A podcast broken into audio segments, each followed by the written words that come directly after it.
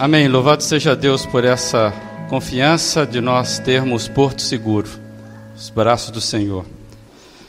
Queria saudar a todos com a paz e a graça do Senhor Jesus, essa paz que vem dele, que excede todo entendimento. E quero saudar tanto você que está aqui, vejo visitantes entre nós, muito bem-vindos, Deus abençoe vocês. Da mesma forma, aqueles que estão nos acompanhando nesse exato momento, nas suas casas, que Deus possa abençoá-los aí ricamente. A razão desse, desse encontro é justamente a pessoa do Senhor Jesus. E eu queria ler com você um texto, possivelmente você conhece bastante é, acerca de quem o texto fala, e isso facilita a nossa reflexão desta noite. Por favor, abra sua Bíblia aí, você que a tem. Em Gênesis 39, a gente vai ler a partir do primeiro verso. Gênesis capítulo 39. Diz assim o texto da palavra de Deus: José havia sido levado para o Egito, onde o egípcio Potifar, oficial do Faraó e capitão da guarda, comprou dos ismaelitas que o tinham levado para lá. O Senhor estava com José,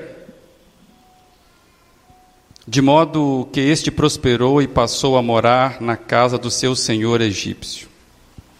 Quando este percebeu que o Senhor estava com ele e que o fazia prosperar em tudo o que realizava, agradou-se de José e tornou administrador dos seus bens. Potifar deixou a seu cuidado a sua casa e lhe confiou tudo o que possuía. Desde o que deixou, desde que o deixou cuidando de sua casa e de todos os seus bens, o Senhor abençoou a casa do egípcio por causa de Davi. Opa, de José, só para testar se vocês estão atentos. A bênção do Senhor estava sobretudo o que Potifar possuía, tanto em casa como no campo. Assim, deixou ele aos cuidados de José tudo o que tinha e não se preocupava com coisa alguma, exceto com a sua própria comida. José era atraente e de boa aparência, e depois de certo tempo, a mulher do seu senhor começou a cobiçá-lo e o convidou: Venha, deite-se comigo. Mas ele se recusou, ele disse: Meu senhor não se preocupa com coisa alguma de sua casa e tudo o que tem deixou aos meus cuidados. Ninguém desta casa está acima de mim. Ele nada me negou, a não ser a senhora, porque é mulher dele.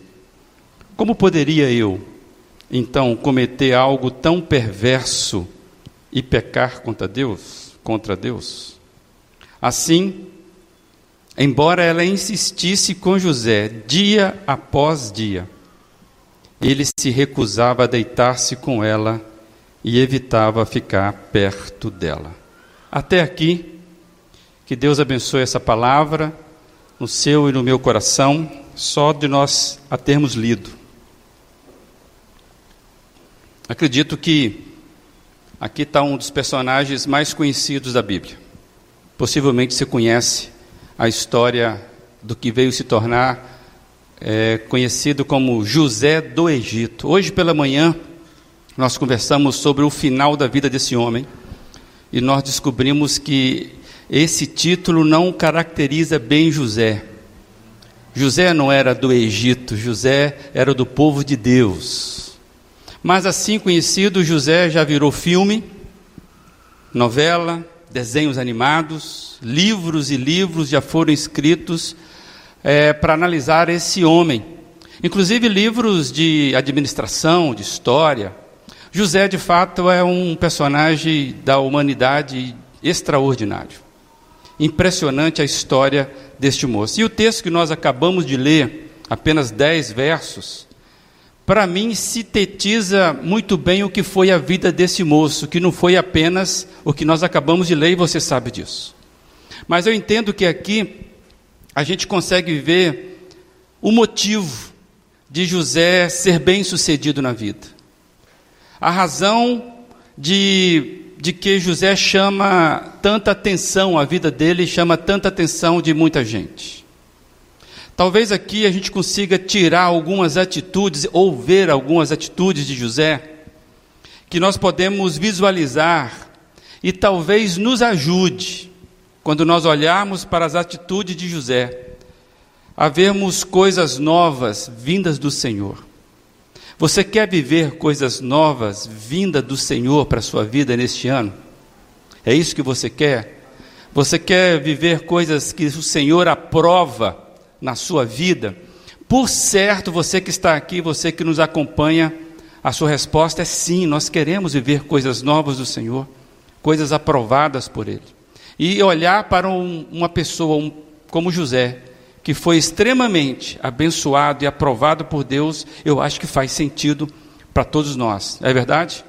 Então eu convido você a pensar assim, e a gente vai orar, coloque a sua vida, a sua mente, para que ela não perca a atenção, não a minha voz, mas aquilo que o texto vai nos fazer caminhar nesse instante. E o tema da nossa mensagem é Ano Novo, ou Novo Ano vem com atitudes novas.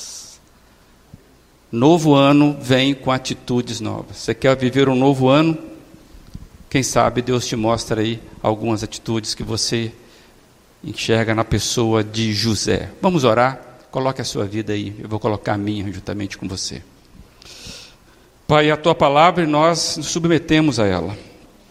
Agradecidos porque podemos lê-la de forma coletiva, comunitária, livre, Deus, e o nosso desejo agora, que o Senhor faça ela ser viva nos nossos corações. Muito obrigado porque o Senhor levantou pessoas do calibre de José e hoje serve de inspiração para o tipo de vida que o Senhor deseja que cada um de nós vivamos.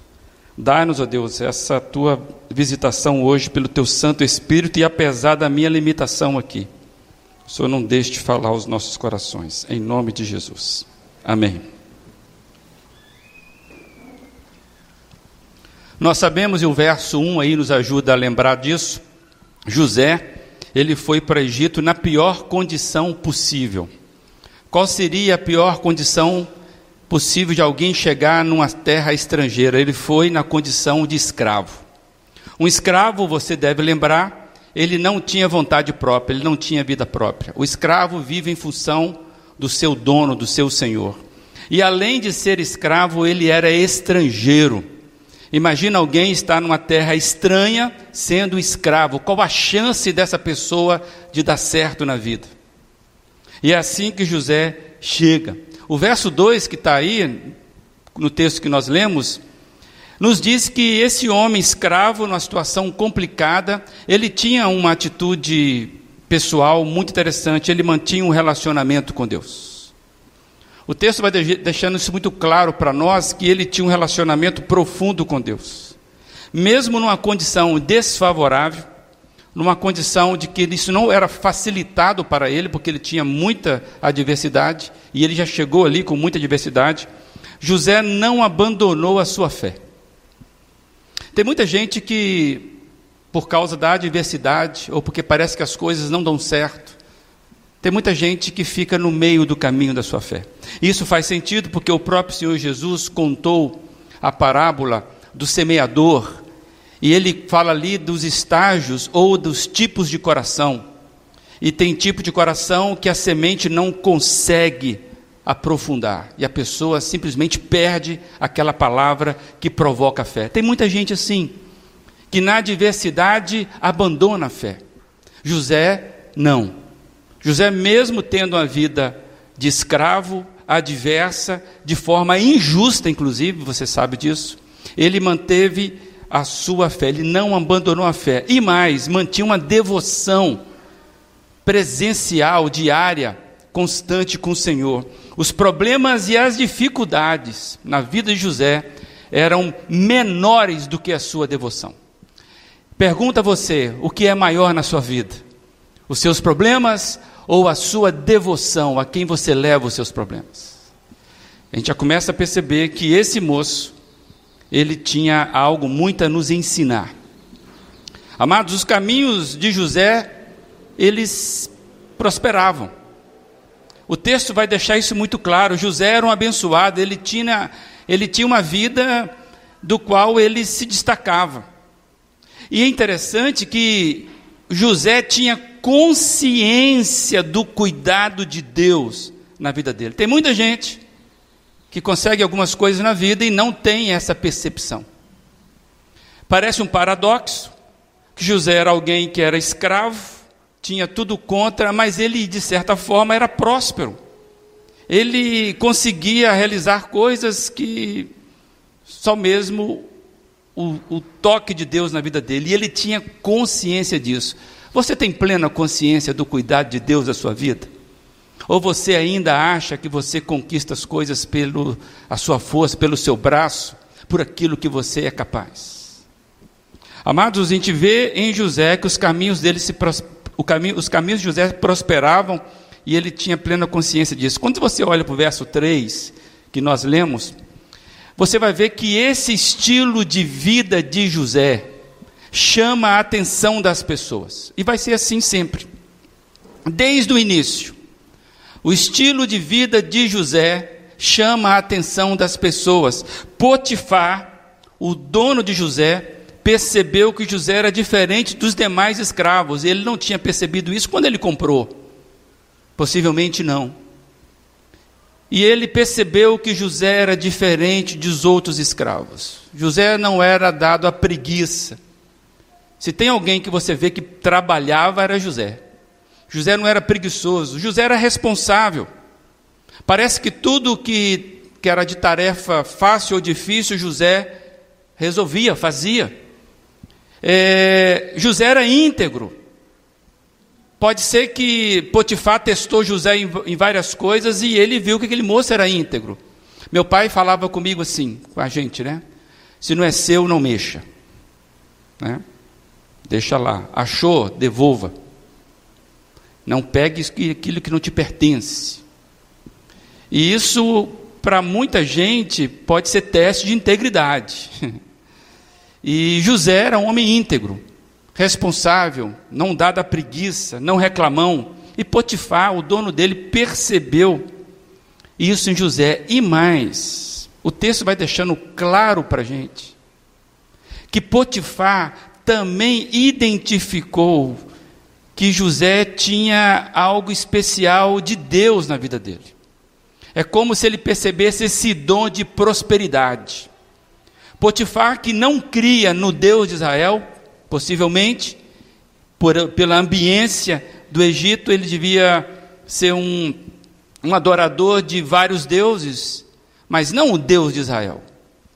E ele, mas ele percebeu que esse moço tinha, vamos chamar assim, o dom de prosperidade, o dom de organizar as coisas.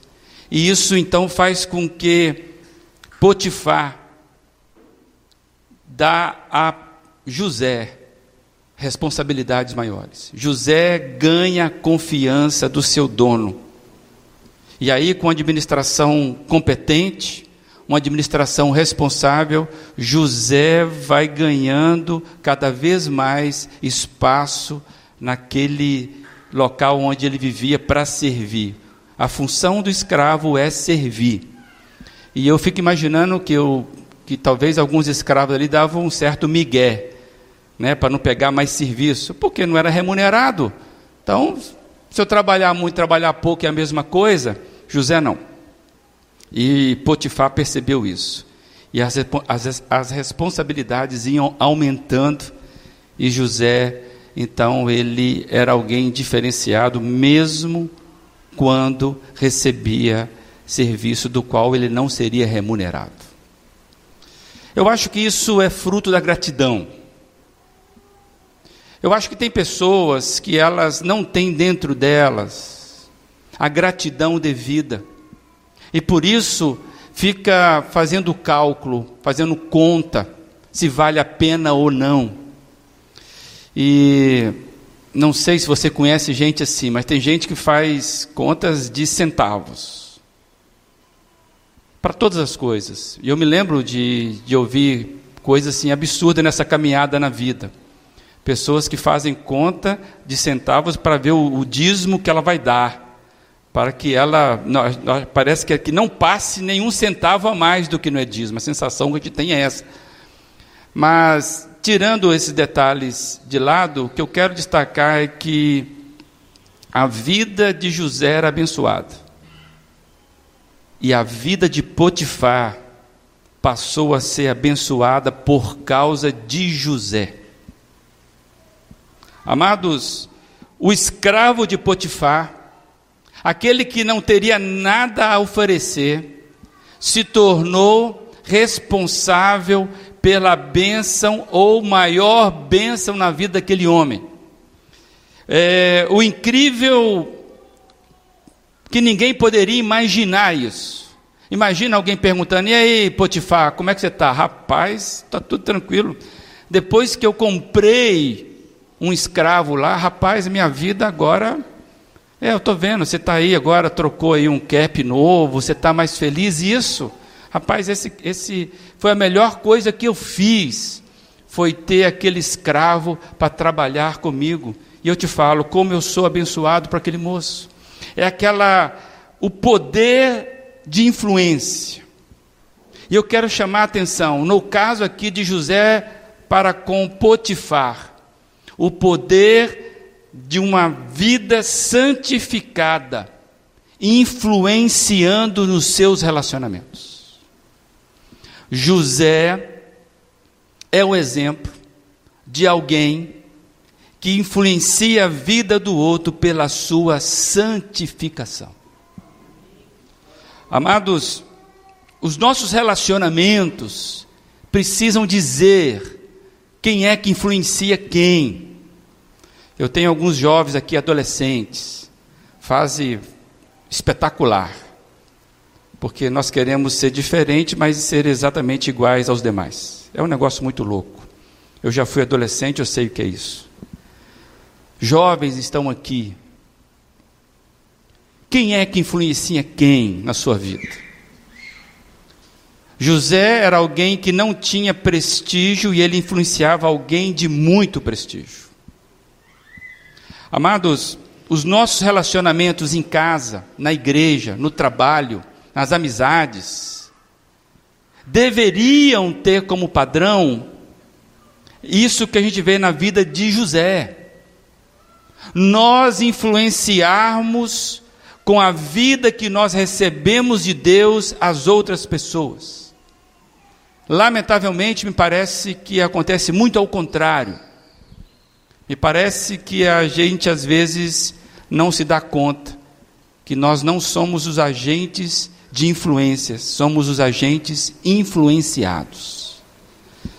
Quanta gente cristã, cristã, você conversa com a pessoa, ela é de igreja, ela crê, sabe da Bíblia, mesmo que não a leia, mas sabe, sabe dessa Bíblia. Pessoas que vivem só reclamando da vida. Você senta para conversar com a pessoa, ela tem só reclamação. Parece que a vida dela vira em torno de problemas que não se resolvem. É, reclamam da vida, reclamam do trabalho, fala mal do patrão, fala mal das coisas do trabalho, ou fazem o trabalho de forma desleixada, com desleixo, gente que praticamente quase que vive amaldiçoando o seu ganha-pão, seu trabalho, as suas relações. E já viram pessoas assim? Que parece que a vida é uma azia. Quem tem azia aqui sabe o que é. Parece que a vida ela é, uma, ela é amargura. Amados, e é lamentável porque quando nós nos comportamos assim, nós deixamos de ser bênçãos, nós deixamos de ser instrumentos de Deus na vida dos outros, nós deixamos de sermos instrumento de Deus na ambiência do nosso trabalho, dos nossos relacionamentos. É lamentável pensar, mas tem muita gente que vive uma vida de lamúrias, de quase que amaldiçoar o próprio ganha-pão. Numa cultura de trabalho como a nossa, essa aqui é uma cultura de trabalho. Tem, vai fazer nove anos que nós estamos aqui. E aqui é uma região onde o trabalho redime as pessoas. Eu já ouvi algumas conversas assim. Olha, até que ele bebe só um pouquinho. Está namorando a minha filha, mas ele bebe só um pouquinho, mas é um leão para trabalhar. Então pronto, resolveu. Não, ele é só assim um pouquinho desleixado, agressivo. Ah, rapaz, mas pode saltar ali que ele, ele responde. Não, essa menina aí ó, é mais ou menos assim, mas olha, bate ponto certinho, sabe das coisas, sabe, pode entregar para ela que ela resolve. Uma cultura de trabalho onde parece que ela que redime as pessoas, como a nossa. Eu entendo que. Outra coisa que eu observo aqui, é, eu não sei como é que nós vamos responder isso, não precisa, é só estou colocando para os irmãos. Uma cultura dada ao trabalho como a nossa, onde você vê grande rotatividade nesse trabalho. As pessoas elas têm uma rotatividade alta, ela não permanece. É, a gente percebe que hoje está se rodando muito. Eu entendo que nós precisamos resgatar o princípio da honra, da ambiência de trabalho. E também a honra nas nossas relações. Porque quando eu olho para José, José tinha tudo para amaldiçoar o trabalho dele. Mas o que ele faz? Ele honra o seu dono. Nem nem patrão, é o dono. Ele honra na presença, na ausência. Ele mantém um padrão alto de confiabilidade. Pode ser que você não progride muito no seu trabalho porque você não tem usado, não tem adotado o princípio de honra. Pode ser. Por isso cada um deve refletir a partir desse texto a sua própria vida. Amados, nas relações de empregado patrão, mas eu vejo também honra no fornecedor e cliente, o princípio de honra precisa ser resgatado entre pais e filhos, filhos e pais. O princípio de honra precisa ser visto no aluno e professor, professor e aluno. Nós vivemos um tempo onde nós estamos esquecendo o princípio de honra. A gente aprendeu, inclusive, a honrar os mais velhos, pela simples questão de idade, alguém que já viveu mais. Talvez isso seja algo que você precisa olhar na sua vida. Inclusive na igreja. Muitas vezes nós esquecemos o princípio da honra. Mas eu vejo algo mais na vida desse moço. Moço que tinha tudo para dar errado, porque chegou na pior condição possível. Mas que ele, apesar da diversidade, ele mantinha a sua devocional, a sua vida, né, o seu relacionamento com Deus. E com isso, a vida dele, então, acaba sendo influenciadora na vida dos outros. E por causa disso, as pessoas eram abençoadas pela presença dele. A gente já ouviu muitas histórias assim, que a, a auxiliar, a empregada, é aquela que abençoa a família do patrão, da senhora, da patroa. Enquanto ela está lavando a louça, ela está louvando a Deus e ela vê ali a, a família destruída, e muitas vezes é aquela senhorinha de coque, aquela moça mais devotada, aquele rapaz na oficina que santifica a ambiência onde ele trabalha. Honra, amados. E aí a gente começa a ver que acontece na vida desse moço são o que acontece geralmente nas nossas vidas. As tentações entraram no caminho ou entram no caminho. As tentações sempre surgem no caminho e não foi diferente com José. José, ele é extremamente tentado na vida dele. Em vários momentos. E aqui nós temos um forte relato, talvez o mais conhecido deles. Amados, José, na sua tentação, ele não se deixou levar por elas, por essas tentações. E apesar das suas grandes dificuldades, que não foram pequenas, foram grandes, a gente começa a perceber que José teve um comportamento que, uma atitude que talvez sirva para nós, principalmente aqui, vou falar com os mais jovens. Temos vários jovens aqui, graças a Deus. José, ele era um jovem bonito, o texto vai dizer que ele era atraente e de boa aparência. Num contexto como o nosso, isso é extremamente valorizado, apesar que beleza virou ser coisa relativa, né? Mas todos nós buscamos essas duas coisas. Nós sermos queridos pelas pessoas. E esse moço, ele era de boa aparência, ele era atraente. E eu, analisando isso, eu percebo que José venceu as duas fortes tentações para quem tem a vantagem da juventude e da beleza. Talvez fosse, opa, agora está falando comigo, pastor, né? Juventude e beleza é comigo mesmo. Pois é. Eu acho que José, ele venceu as duas fortes tentações para quem tem juventude e beleza. Então, acho que quase que 100% do nosso grupo aqui está incluído. Amém? É mais ou menos, minha boca. Eu vou falar de tentação, né? Amém. O cara já fez assim, é isso aí. Pessoal, ei, pastor, tudo beleza? Não, tem um pouquinho de maquiagem também. Né? Mas quais são as duas coisas que eu acho que perseguem mais fortemente quem é jovem e quem é belo ou é atraente? A primeira coisa que eu vejo é a vaidade. José, ele não se deixou levar pela vaidade. Todos nós sabemos, amados, que juventude e beleza são coisas que passam. Sabemos disso. Basta olhar para mim. Há 30 anos atrás, quando eu casei com a Giane, eu era muito mais, muito mais feio do que eu sou hoje. Né? É, brincadeiras à parte, nós mudamos. A gente muda. Beleza e juventude são coisas que passam, mas muita gente se perde exatamente aqui por causa da vaidade. Vocês já viram aquelas pessoas que ganharam a vida muito jovem por causa da beleza? Aí os anos vão passando, ela começa a puxar alguma coisinha aqui. Depois ela puxa outra coisinha lá. Depois ela puxa para cima. E daqui a pouquinho ela está mexendo e a perna vem junto, né?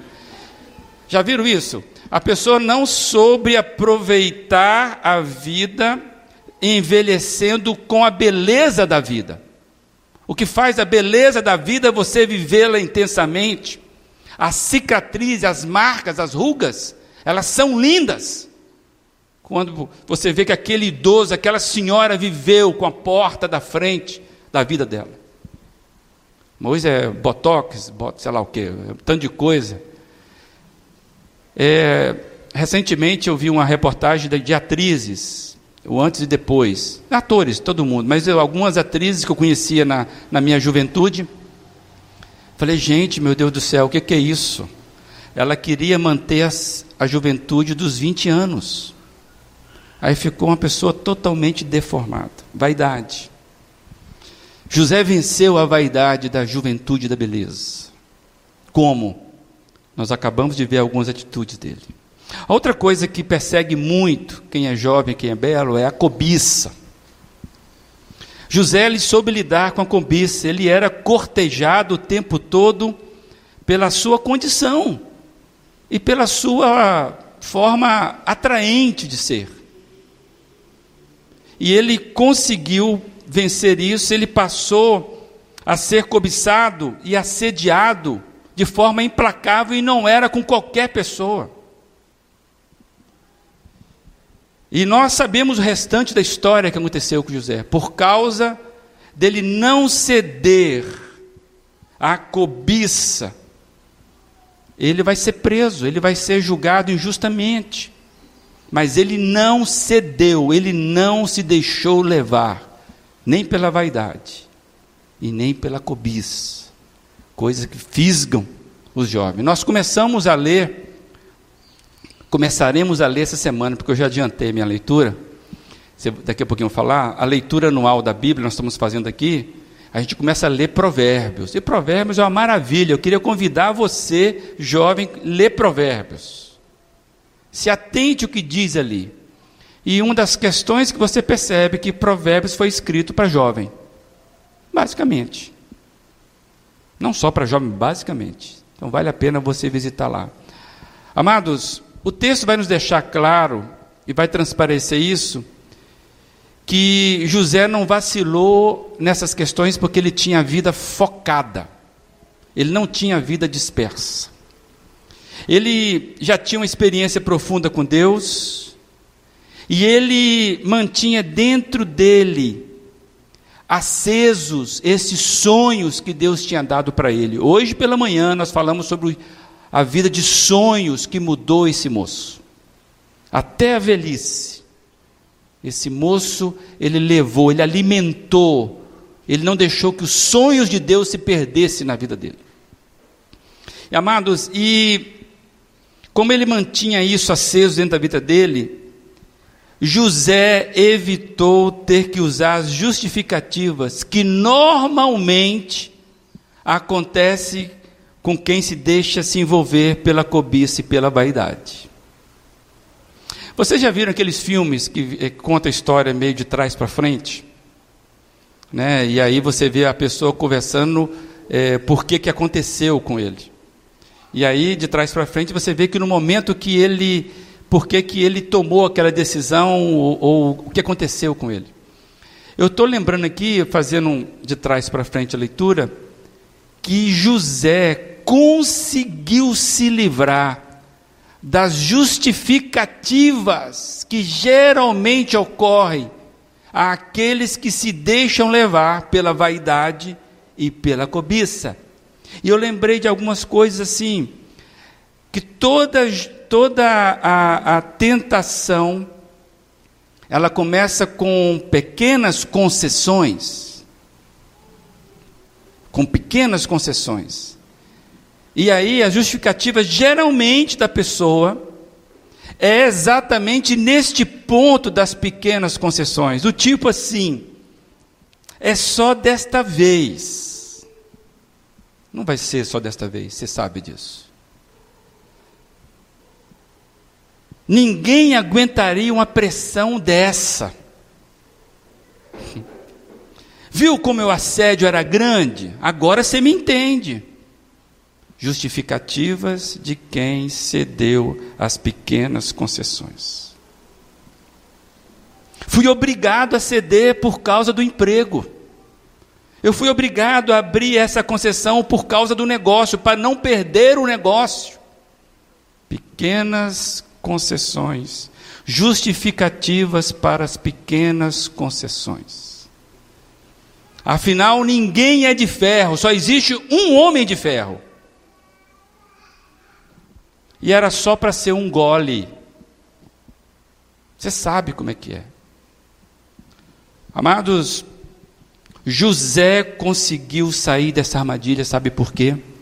Porque José se santificava antes. José decidiu não cair antes da tentação. José decidiu antes que a tentação viesse. Ele aguentou as pressões porque não deixou para decidir na hora. Ele não se colocava na zona de perigo. Amado, se José resolvesse decidir a questão dele, da sexualidade dele, na hora que ele estava sendo tentado, ele teria caído.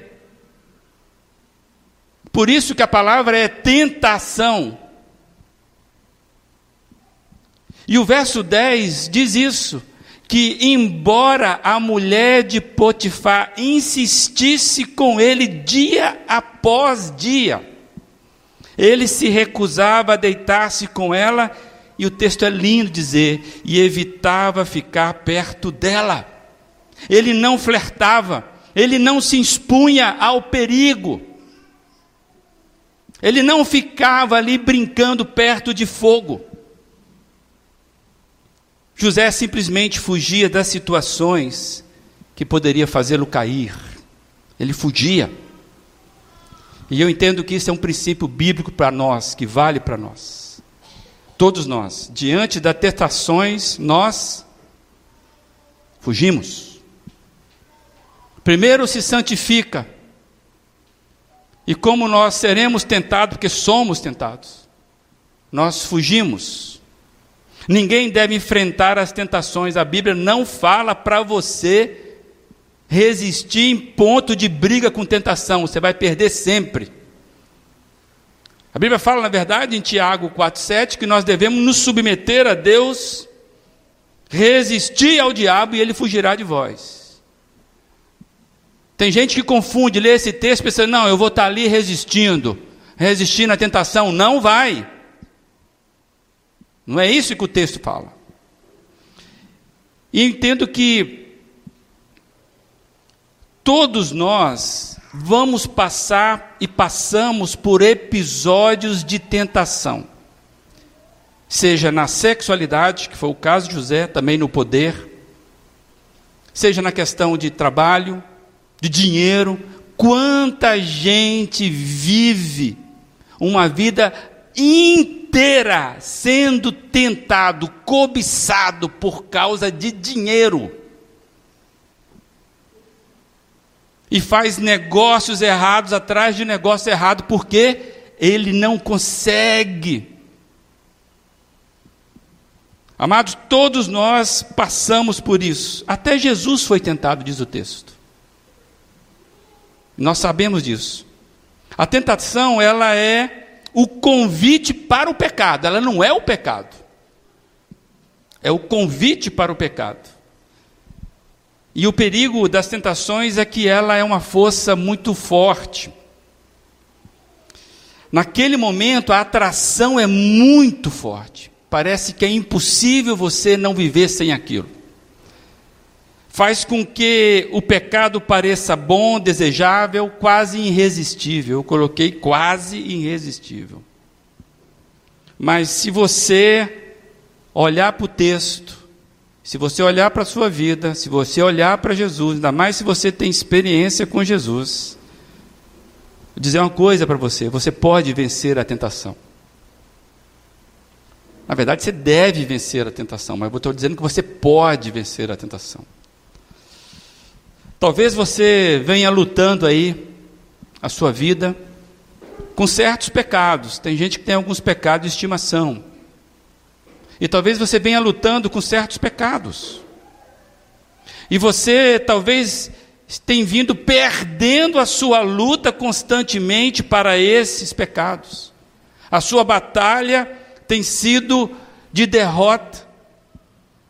E você que conhece o Senhor Jesus, se você está aqui por certo, você tem alguma experiência com o Senhor Jesus. E se tem coisa que deixa a gente triste, é quando a gente sabe disso quando nós caímos em pecado. Quando isso vai acontecendo, espiritualmente nós vamos ficando sem confiança. Ficamos espiritualmente decaídos, prostrados.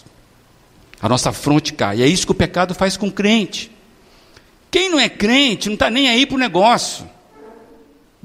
Quem não é crente, esse tempo agora de, de, de férias é esbanjar mesmo, é ceder mesmo o que você quer. Afinal, como dissemos, ninguém é de ferro.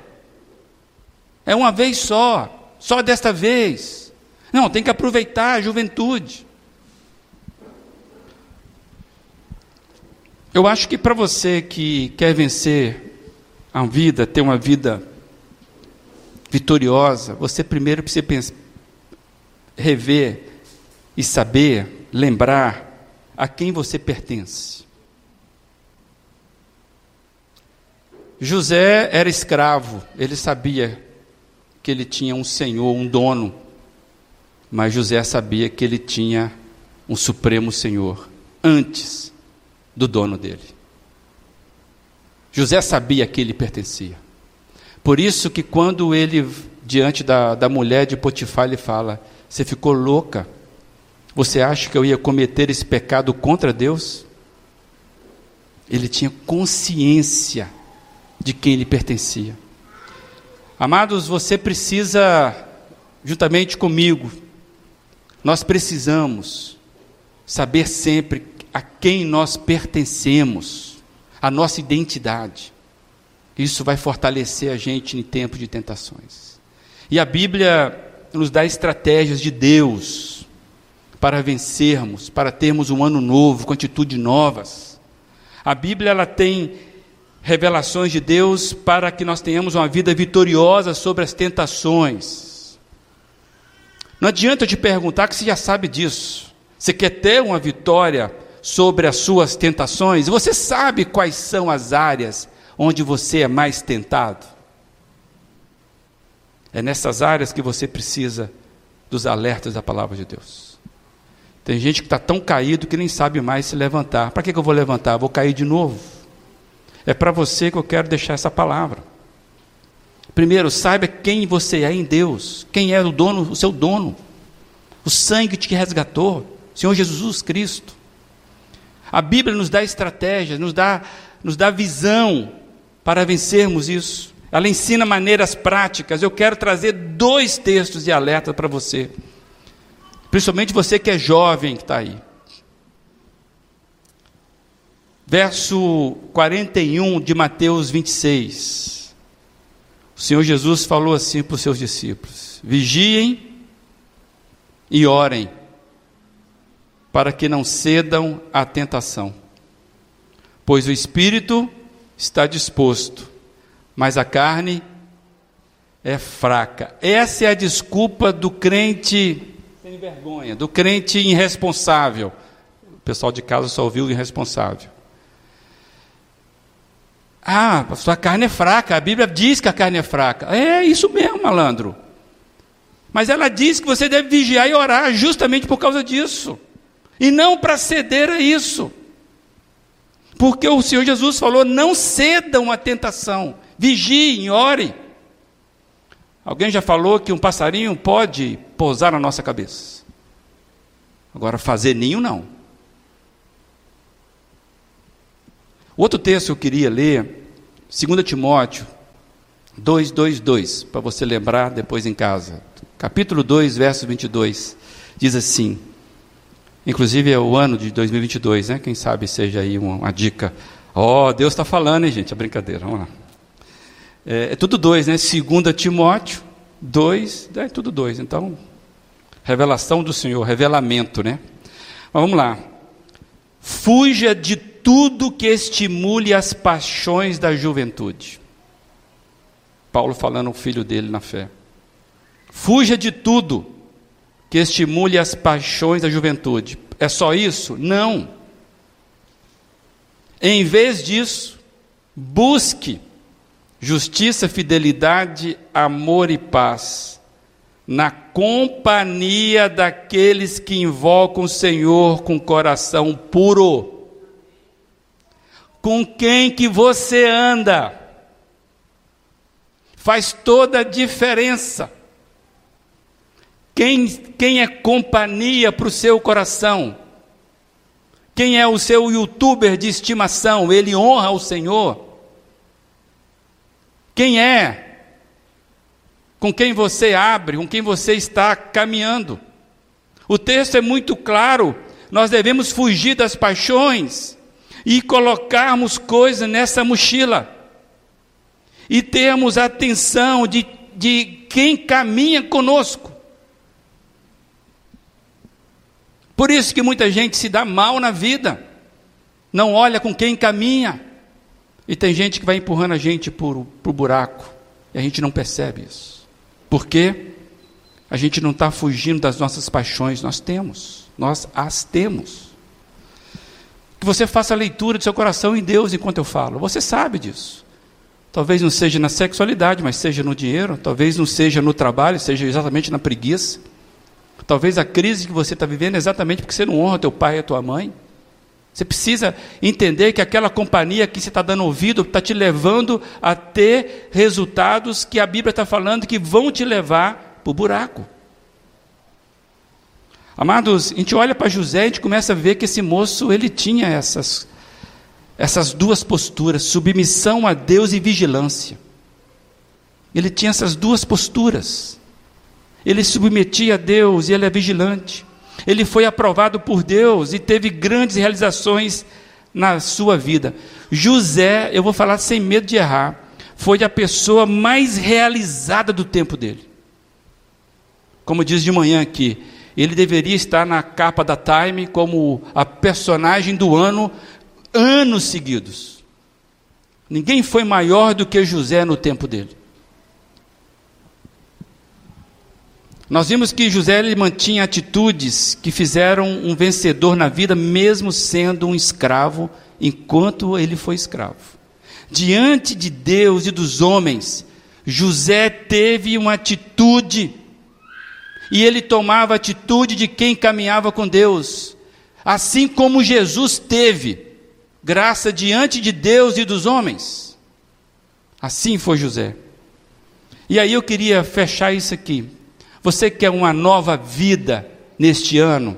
Experimentar coisas novas do Senhor? Você disse que sim.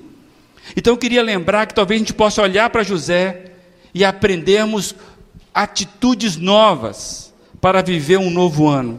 E eu quero compartilhar com vocês quatro atitudes que eu vejo. Está aí projetado para você. Talvez você viu outras.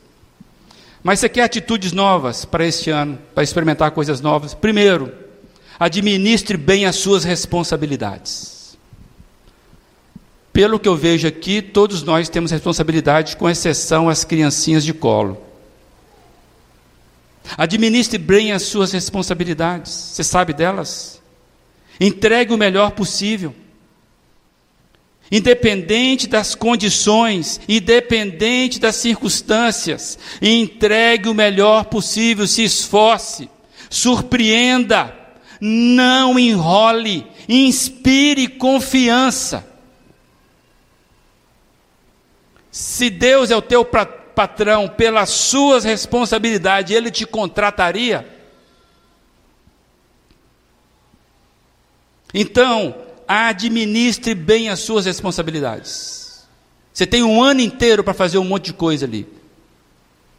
Não faça o que geralmente os fracassados fazem: é culpar os outros por aquilo que ele não pôde realizar. As suas responsabilidades é você que tem que ter. Você não estuda para o seu pai, nem para o seu professor, você estuda para que você possa ser a melhor pessoa e você sabe disso em Deus. O seu namoro, a quem você presta conta e como você realiza o seu namoro. É responsabilidade sua, moça.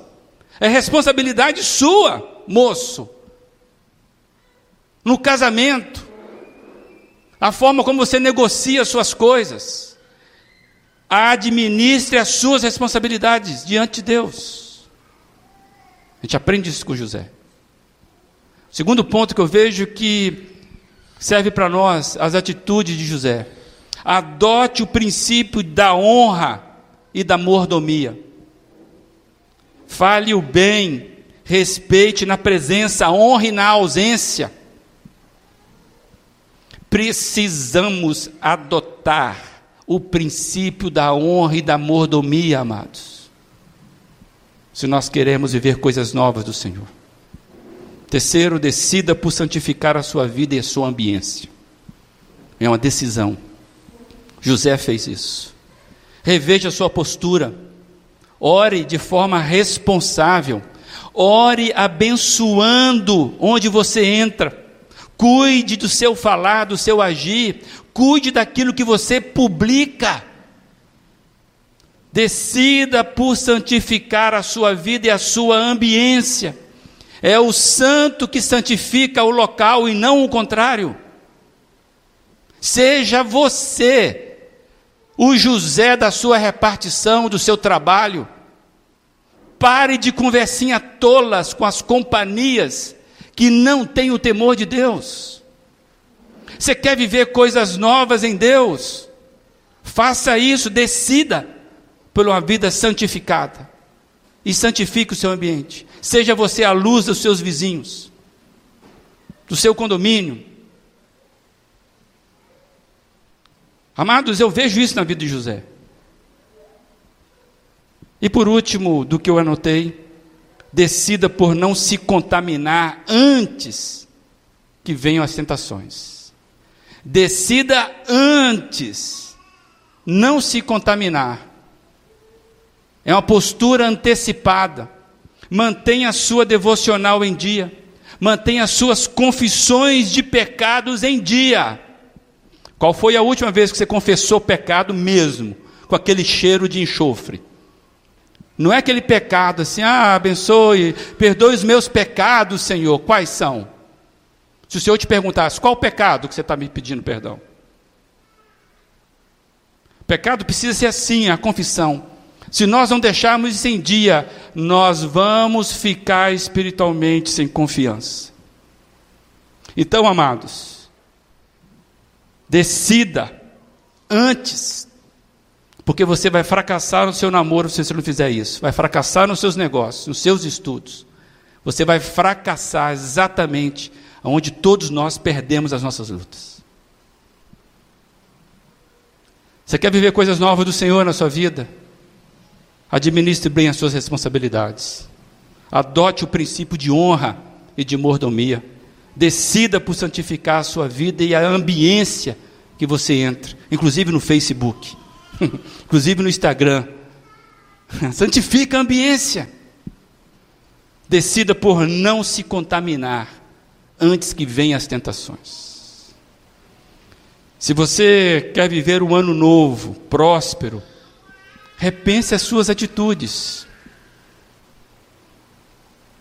E eu queria te perguntar quais são as atitudes novas que você precisa tomar para viver um, um novo tempo em sua vida. Deixa eu só lembrar uma coisa para você. Pastor, eu quero viver uma coisa nova esse ano, Senhor. José foi preso, injuriado foi esquecido na prisão justamente porque ele adotou esses princípios. Sabe o que acontece conosco? Na primeira perda que, nós parece, que nos parece, a gente já esmorece. Você vai viver com tentações que vêm do inimigo. E se é você é do Senhor Jesus, você vai viver com provações. Você quer saber se você está avançando na vida cristã? As provações novas. O Senhor sempre nos coloca em provações novas. O diabo é malandro. Sempre nos coloca nas mesmas tentações da nossa fragilidade, ele sabe disso. Bebida, sexo, dinheiro, mentira, seja o que for. Sempre você está ali. Então, você que é jovem, Sai fora do vício da mentira, isso vai ficando mais difícil quando se torna adulto. Sai fora do vício de ser servido, isso vai ficando mais difícil. Você que já é adulto, é agora é a hora de você não caminhar mais numa mentira de vida que parece que nunca vai chegar. Você pode, porque a Bíblia fala isso. E em Jesus você pode isso. Hoje é o tempo de rever. Você quer um tempo novo? Então reveja diante do Senhor. Você que tem experiência com o Senhor, fala: Senhor, eu quero de fato viver coisas novas diante do Senhor. E eu estou disposto a vivê-la com o Senhor. Vivê-la com o Senhor. Coisas novas. Então é hoje você rever. Eu não sei onde é que você está sendo derrotado na sua vida ano a ano. Hoje é o dia de você marcar com o Senhor Jesus. E se vier algo à sua mente, ao seu coração, pegue uma caneta ali, anote isso. Não vá embora sem você resolver isso diante do Senhor. Senhor Jesus, a gente Nesse momento nós nos abrimos diante do Senhor para pedir perdão ao Senhor. Porque desejamos viver algo novo do Senhor, mas não damos atenção a Deus da maneira como nós vivemos para ser isso. Ajude aqui, a Deus, os meus amados, os jovens, adolescentes, os pais, as mães. Ó oh Deus, nós precisamos da tua presença. Queremos experimentar o novo do Senhor, por isso, ó Deus, nos dê as atitudes que o Senhor viu e aprovou na vida de José. Ó Deus, nos dê essa coragem de nos posicionarmos no Senhor Jesus. Salva a gente da gente mesmo, Pai. Que este ano seja o ano onde a gente possa ouvir testemunhos de que foi o ano que nós viramos, vencemos em Jesus em Jesus Cristo, o nosso Senhor e Salvador. Em nome de quem nós oramos. Amém.